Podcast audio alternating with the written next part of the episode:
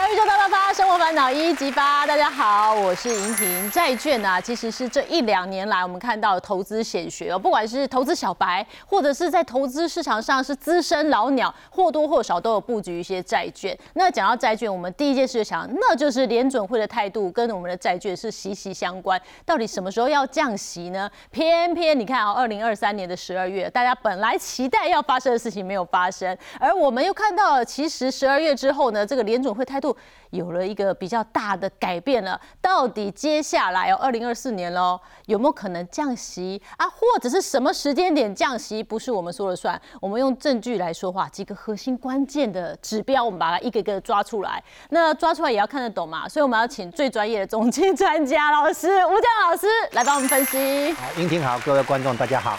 老师，因为联准会去年呐、啊、算是立场蛮坚定的哦，可是最近啊，隐约感觉到气氛有一点点不同啊。你怎么看待啊？就是从十二月过后的一点改变。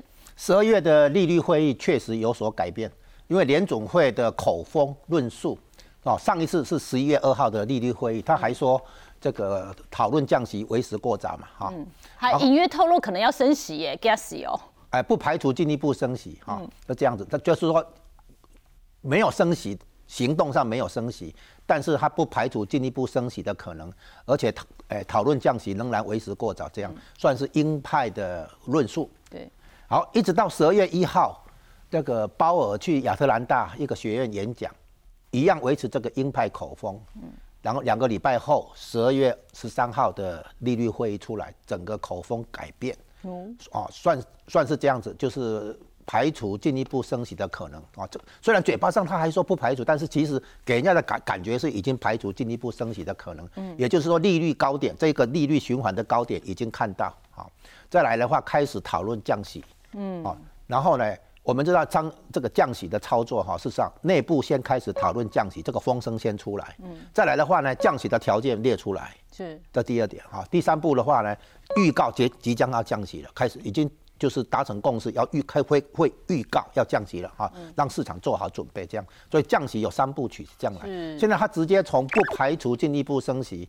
直接跳到开始讨论降息，因为中间是这样，我不排除进一步升息，然后我接下来我排除进一步升息，我不再升息了，再来呢，我开始考虑降息，好，讨论降息，应该是降三部曲嘛，对，啊，结果他现在直接从这边跳到直接跳到第三步、哎哎，对，所以呢，现在现在变成说他这个论述的改变引起引来市场的好奇，说到底是什么原因转嘛，哈，嗯，那现在转变的话是这样哈，他。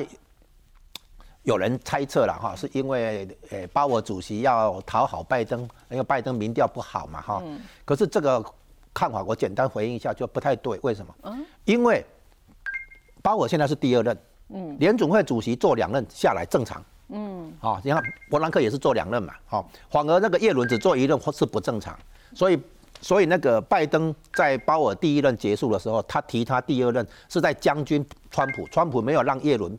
这个做第二任啊，哦，对，那为什么呢？因为川普是共和党，叶伦是民主党，嗯，他想把联准会主席回拉回共共和党这边，嗯，所以呢，鲍鲍尔是共和党的，所以他就把副主席扶正，啊，是当时有党党派考虑，那所以到了下一次二零二五年十一月要提名下一任这个主席人选的时候，如果是拜登连任的话，他完全有可能。把主席拉回民主党，因为他已经对鲍尔提名过一次，算是仁至义尽。嗯，你做完两任下来完全正常哈，你不能说我刻意排挤你。那川普没有让叶伦做两任就下来，算是有刻有刻意排挤。嗯，所以拜登证明川普是错的，所以他把鲍鲍尔提提名了。连任的。那包那第三任的话，他没有必要再提包尔，他会已经没有那个选举的考量了，不是是政党的考量，而且他已经对鲍尔仁至义尽了。我有提名你连任啊，我证明川普没有提叶伦连任是错的嘛，哦，他证明完了。那所以呢，如果是拜登连任的话，他有可能几乎可能把鲍尔换掉，换成民主党人把联总会拿回来。如果是川普连任的话，那川普几乎一定提名他做第三任，他要证明川普要证明他提的人是对的嘛？是，因为鲍尔是川普提的嘛，当初啊，哦，所以如果基于政治考虑的话，他不会去帮拜登。对，所以联准会现在态度是不是或多或少也跟叶伦的？对，所以我们现在拉回来，就是说他到底，诶，我们撇开政治因素考虑了哈，因为政治因素考虑的话，也不能说完全没有啊，因为当初鲍尔说联，诶，通膨是暂时性的。当时就有考虑，为什么？因为他还没有被提名连任，嗯，好，所以后来他被提名连任之后，他才开始对付通膨的，所以也不能说完全没有政治考虑，只不过这一次政治考虑哈可能很复杂，嗯，那我们就跳过这个，我们来谈说从经济跟金融面到底有什么因素可以让他这么宣称，好，就是让他改变论述，从鹰派论述转成鸽派论述。那么第一个概念就是说。联准会升息，原来是在升息过度，叫紧缩过度，跟升息不足就紧缩不足，这个维持哎寻找一个平衡点，这个很重要哦。跟各位观众解释一下，这个联准会一直在考虑这个问题。我如果升的不够，对付通膨不行；我如果升的太超过，代价可能太高哈。所以他在维持一个平衡。那他目前的宣称主要理由是说，他避免紧缩过度这个风险。嗯，那什么意思呢？紧缩过不过度有一个判断的那个标准，哈，叫做实质利率。嗯，就是利率减掉通膨率，啊，叫做实质利率。那我们现在来解释一下实质利率这个概念，哈。我们用这个比喻，哈，利假设利率现在是五点二五，嗯，好，那么通膨率假设是前一阵子那个三百分之三点一，嗯，那就是说我一年我如果现在买东西。哦，那一我说换款一年后，我拿回的利率是百分之五点二五，啊，然后呢，可是我的东西涨价了，啊，那么涨涨价的那个幅度是百分之三点一，那扣掉以后，我还我实际上还有百分之二点一的这个利息，这叫实质利率，哈，是，就是说我被通货膨胀那个拿走了购买力，哈，百分之三点一，嗯，然后我还有剩下，所以利率要高于通膨率，嗯，这也是为什么。二零二二二年在升息的时候，快速暴力升息，是因为要要让利率追上通膨率。对，那现在已经超过两个百分点，这样的情况是够的，这样的紧缩算是够的。因为用白话文来讲，如果我一百块钱，我拿去银行存，你刚刚说五点二五趴嘛，所以我等于呃一年后我是一百零五点二元。但如果一百元我拿去买牛肉面啊，那通膨率是三点一嘛，可能我实际花是一百零三点一元，那个是二点一元是有找的，代表日子过得下去了，这样讲对不对？这种解读。我们再形容一下哈，就是说正常的利率水平，我们叫中性哈，然后高一点叫正常紧缩。再更高一点的话，到进入这边叫过度紧缩啊。那如果降息的话，就宽松一点，正常的宽松。再降的话，就过度宽松，超级宽松啊。那我们目前的联准会是从这个过度紧缩降成正常紧缩，是这样的调，不是以前的那个宽松。嗯，以前是要刺激哈，就是到了过度宽松，零利率啦、量化宽松那些都是过度宽松。嗯，现在他是从他担心过度紧缩哈，那。所以它的降息，如果它开始降息的话，是降降下来。可是它这个降息呢，为什么还是正常紧缩呢？嗯，那我们来解释一下，就是哈，下面这个，我们看实质利率啊。就是基准利率减去通膨率，那么这个数字，我们通膨率用整体 CPI 来描描述一下。现在的话，你看暴力升息的时候，就是把这个差距缩短。现在呢，实质利率是正的，百分正的包括百分之二点一、二点二这个地带。这样的那话呢，以过去来讲的话，算是相当的那个紧缩了，哈，有紧缩到，就是有刚刚有，这是正常紧缩。所以如果通膨率降下来，我为什么可以降息？因为我保持两 percent 的实质利率。利率比通膨率高两个百分点，日子才过得下去。这样的话，就是 就是说，实质利率是正的。嗯。然后呢，只要通膨率降下来，我就利率可以降降下来。嗯。但是保持两个百分点的实质利率，就表示它还是紧缩，它不是在刻意宽松了。哦。还有降息，但是这个降息保持那个实质利率两个百分点。嗯。哦，所以所以那个因为实质利率够高，它降息的结果不妨碍这个紧缩性。哦，它是正常紧缩，还能够进行降息，它还在紧缩。哦，哦，但是它避免过度紧缩，它是就是正常紧缩，正常紧缩维持两个百分点左右的这个利差，就是实质利率保持两个百分点，是这个一概念，它是第一个，就是说它是从过度紧缩变成正常紧缩啊，然后呢，接下来第一个重要的密码被我们掌握了，好，那我现现在看下一个密码是这样哈，哎。这个叫做粘性核心服务通膨，我解释一下。所谓核心的意思，就是去除了能源、食物，还有服务的话，还去除住房。嗯，好，我再讲一遍啊，去除了食物、能源跟住房，好，所以剩下的是服务的通膨。那么这个这粘性的意思就是说，它价格调整周期比较长，嗯，它不会经常在那边调整价格，嗯，所以这样的这个指这个指标呢，叫它比较有持续性，它比较会延延长一段时间，不会大起大落很快，因为它不是它不是经常在那边调，嗯，它粘性的话就表示它这个价格一调以后可以维持比较长的时间，已经扣掉一些会浮动的因变因了，对对对，所以它这个延续性比较高。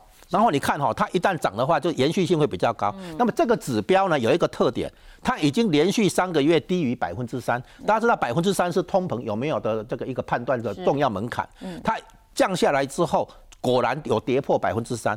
那个八月份的时候三点零二，九月份的话是二点九二，再来二点九八，现在二点七六，哎，二点七五七六这里，所以这个地方表示它确实离开百分之三，向百分之二点五靠近，这个很重要。这个数据什么时候出来？十二月十二号。然后就在利率会议的前一天，哇，因为十二月十三号才哎利率会议看到态度整个转变。十二月十三号是利率会议，这个数据是十二月十二号出来，嗯，所以呢，一方面实质利率达到两个百分点，二方面这个粘性的核心的这个服务通膨降降到三 percent 以下，你看哈，这是。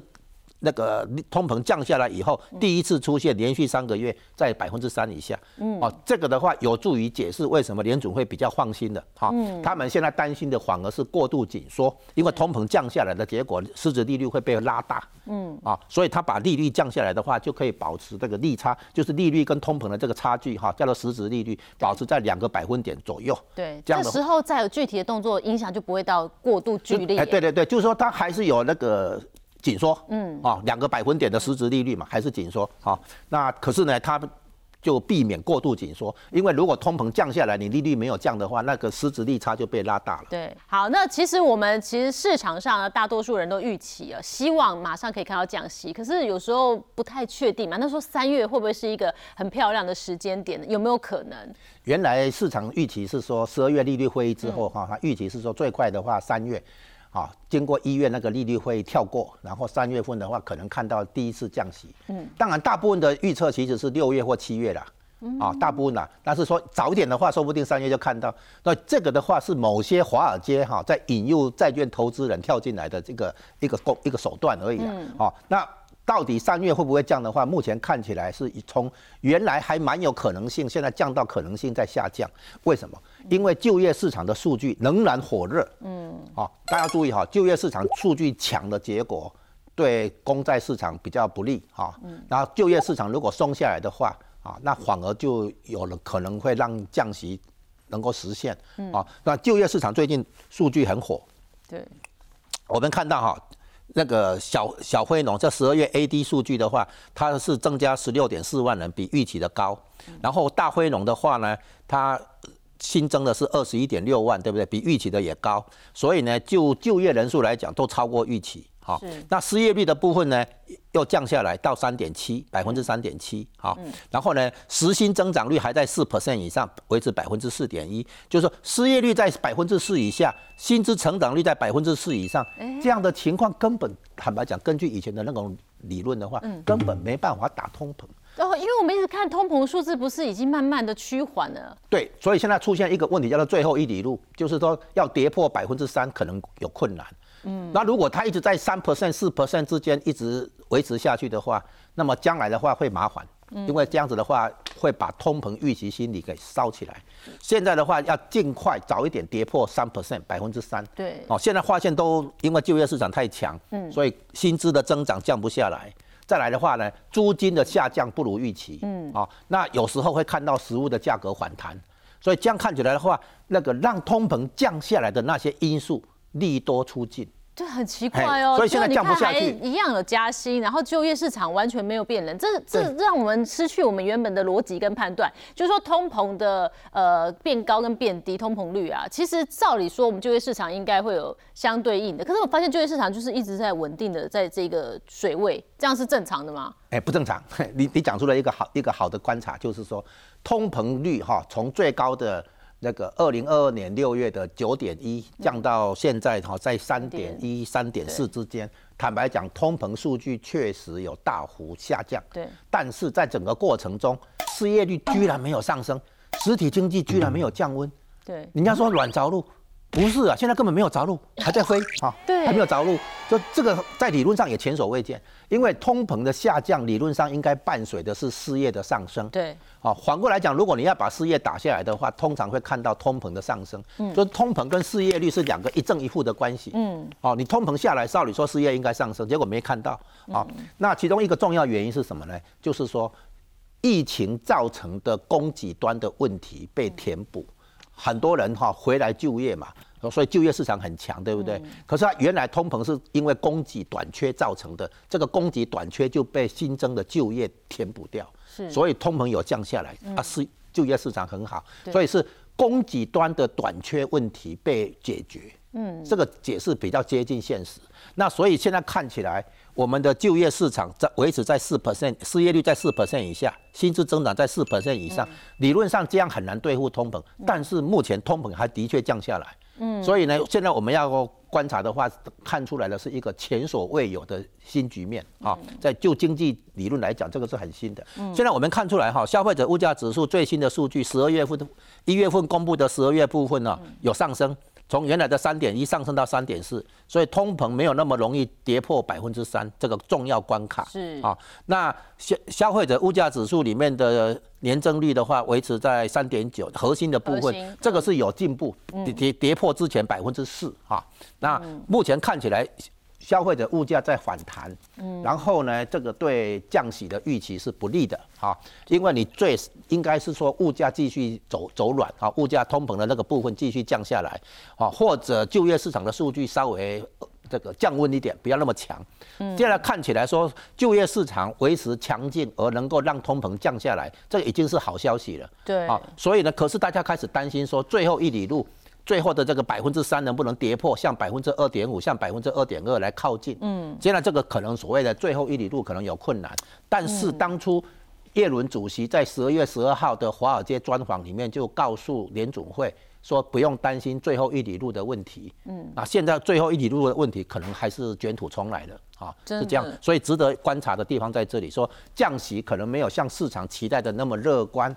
就是说，三月份的降息几率在下降，对，那可能是六月、七月，因为也确实很多人认为第二季或第三季降息可能性会比较高，三月份有点早。但我们都知道降息这件事啊是两面刃嘛，老师之前也跟我们讲过，因为降息的牵涉的因素非常非常复杂啊，包括物价稳定跟金融稳定啊，所以从这个角度来看，如果未来降息的话，我们是不是对于股市来讲啊，是算利多还是利空？降息短期内当然是利多。啊，就中长期来看也是为什么？因为降息那个反映的是更宽松。它这一次的降息哈，你拿那个拿过来，这一次的降息它是从过度紧缩调整为正常紧缩，而不是像以前以前到宽松。以前为什么要变成宽松？经济不好，它才降息。所以以前的降息是出现金融市场有状况，比如说股市崩盘，还是那个一些大大不能倒的机构在破产哈，有这样的问题，它降息。部门出问题。哎，对，它降息的原因是为了。维持金融稳定，避免金融系统性风险。现在的降息不是，现在是从过度紧缩调整为正常紧缩，所以现在就不能用以前那个眼光来看目前的降息。以前的降息其实对股市并不好，因为一定是有状况才降息。对，好，一定是出了什么事情，联准会才降息嘛。对，啊，现在不是，现在并不是说有金融风暴来了它降息，而是因为它把。从过度紧缩调整为正常紧缩，维持一个正常的实质利率是两个百分点，是这样来的。所以只要通膨数据下降，它就有降息空间。但是这个降息不等于要刻意来对抗，让它做空宽松。哎，对，不是。那是以前的降息逻辑是让它能够尽量变宽松，因为金融部门出问题，所以那时候对于股市的影响负面居多。那现在是要让它变成正常紧缩。它为什么紧缩？嗯。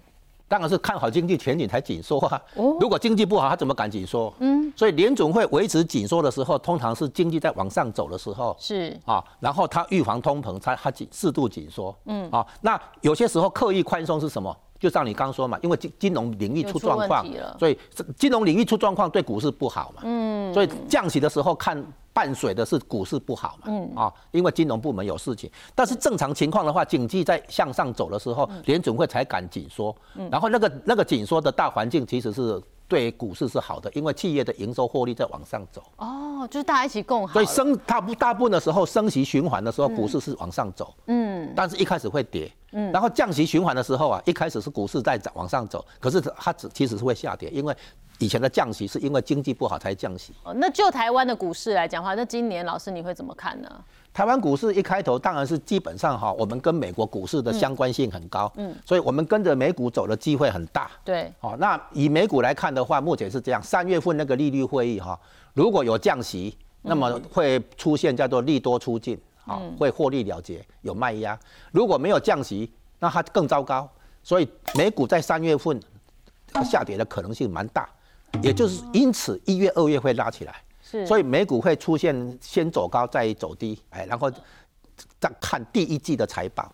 四月份开始有那个法说会嘛，哈，看第一季的财报，嗯，然后再来我第一季、第二季的话，通常比较少数行业会开始热起来了，哦，到了下半年的话，哈，那不一样，电子股、海运股这个都会起来，船产这些都会起来，嗯，所以就是说，可能预期在第二季之后，慢慢的观察，哈，新一波的不一样的走势，估计会出现的是先涨再跌，先涨再跌哦。那如果以债券来讲呢，现在进场债券是好的时机吗？诶，理论上是好时机，嗯，因为什么呢？因为哈不，现在的问题在于说，什么时候降？那你买债券的话，你跟他耗嘛，你跟他赌嘛，哦，就半年内会降息，好，或者一年内会降息，就好像玩日元一样，嗯，你玩日元说半年内日一年内日元难道不会货币政策正常化吗？对不对？它会结束负利率，然后呢利率开始变成正的哈，稍微正的。那这样的话，对日元都是很强的那个刺激。嗯，那你可以赌，他说我三个月没有，我我六个月看看不到嘛。好，你可以这样跟他玩嘛。好，那债券呢一样，就是说基本上每。美国的确有降息的空间，原因在于通膨率的下降。嗯，它维持两个百分点的实质利率，就是利率跟通膨率的差距维持两个百分点。嗯，那只要通膨率降下来，它就有降息空间。但是这个降息不是以前的刻意宽松嘛？它只是说避免过度紧缩嘛？哦，是这样。所以的话，目前可以开始玩债券了。哦，因为它论述已经口风已经改了哈，它的确通膨数据也的确在三 percent 挣扎，哦，迟早要跌破三 percent，那你可以赌赌它一把，说我半年内看不到吗？我一年内看不到吗？你这样玩嘛？我债券就是在玩这个而已嘛。那我都要半年一年吗？还是可能要报个两三年？你你要想的是说，你原来买一年期定存，嗯，那你就拿拿来买这个挪过来，哎，你拿拿你来买这个的话，你有那个债券的。报酬率啊，这个值利率可以赚，然后你说不定还有价格的空间可以赚，哦，是这样来的概念。配息跟价差哎，对对，债券玩是玩这样嘛。对啊，那我们如果要选择债券的话，很多人说那长天期好还是短天期呢？在这个时间点，老师会比较推荐朝短短债来做规划。因为一般投资人买的是 ETF，ETF 是一种产品哈，债券为基础的一种产品，它其实在波动。那正常的买是什么？你买直接买债券，你直接买债券。报到期，嗯，那然后你收回本金，还有那个利息可以拿，哦，这个才是稳的。如果你去买那个产品的话，它整天都在那边波动波动啊，你可能有赔啊，嗯。啊，但是你如果买债券报到到期，你拿没有赔啊，哦，你你买那个长期公债也好，短期公债也好，尤其短期公债殖利率高，对不对？嗯，那你到时候比如说两年期，你报两年以后到期就本金拿回来，利率又拿到利息，是这个概念，是，哎，所以你如果去买 ETF 的话，你。ETF 是随着那个行情在那边波动的，那个有风险。嗯，但是你干脆买那个直接买债券报到期嘛。哦，所以这个时间点，老师反而就是建议说，哎，对，债券可以进场了。然后 ETF 可能相对于直接买债券会比较不好。对，觉得波动性高，风险高。如果我要直接买债券，你就选要短债。又会优于长债，因为你时间到就报回来嘛。对对对。哦，那这张图啊，老师先教我们看一下哦，他在跟我们说明了什么？红色的是那个短期两年期公债的殖利率，蓝色的是十年期。嗯。所以呢，当正常情况是蓝色比红色高，长期的比短期的高。高现在红色的比短期比蓝色的高，表示这个是利率倒挂。看下面的图，就是表示表示短期利率比高于长期利率，哈，这叫做利率倒挂，长短利率倒挂。那目前利率倒挂的话呢，通常哈还是会。修正回来了，哈，那修正回来有两个办法，一个是短期利率降下来，一个是长期利率那个追上来，嗯，然后最后完成这个正常化，就是长端利率比短端利率高，嗯，那目前因为成已经维持够久，你可以赌它这个长短利率的倒挂正常化修正回来，那就是短短你赌短短要在。短期利率降下来，长期利率追追上来，蓝的要再上去，短短期短期利率如果降下来的话，那表示价格走高。你现在买短期的话，你你的你的值利率高啊，然后它它如果有有降息的话，价格又走高啊。哦，所以现在当短暂比较优势啊。是好，所以至少现在这个时间点，我们已经把像去年我们在讨论的时候，觉得升息降息那个不确定因素慢慢的排除了哈，接近排除，还没完全排除。就说你现在如果直接买短期公债。报到到期拿回本金跟拿利息，对不对？那你的折利率高，对，然后你的本金又有可能因为降息的关系走高，嗯，好，这个几率好一点我们把所有最好的这个要的条件都握在手上啊，这是最有相对的投资相对好的哈。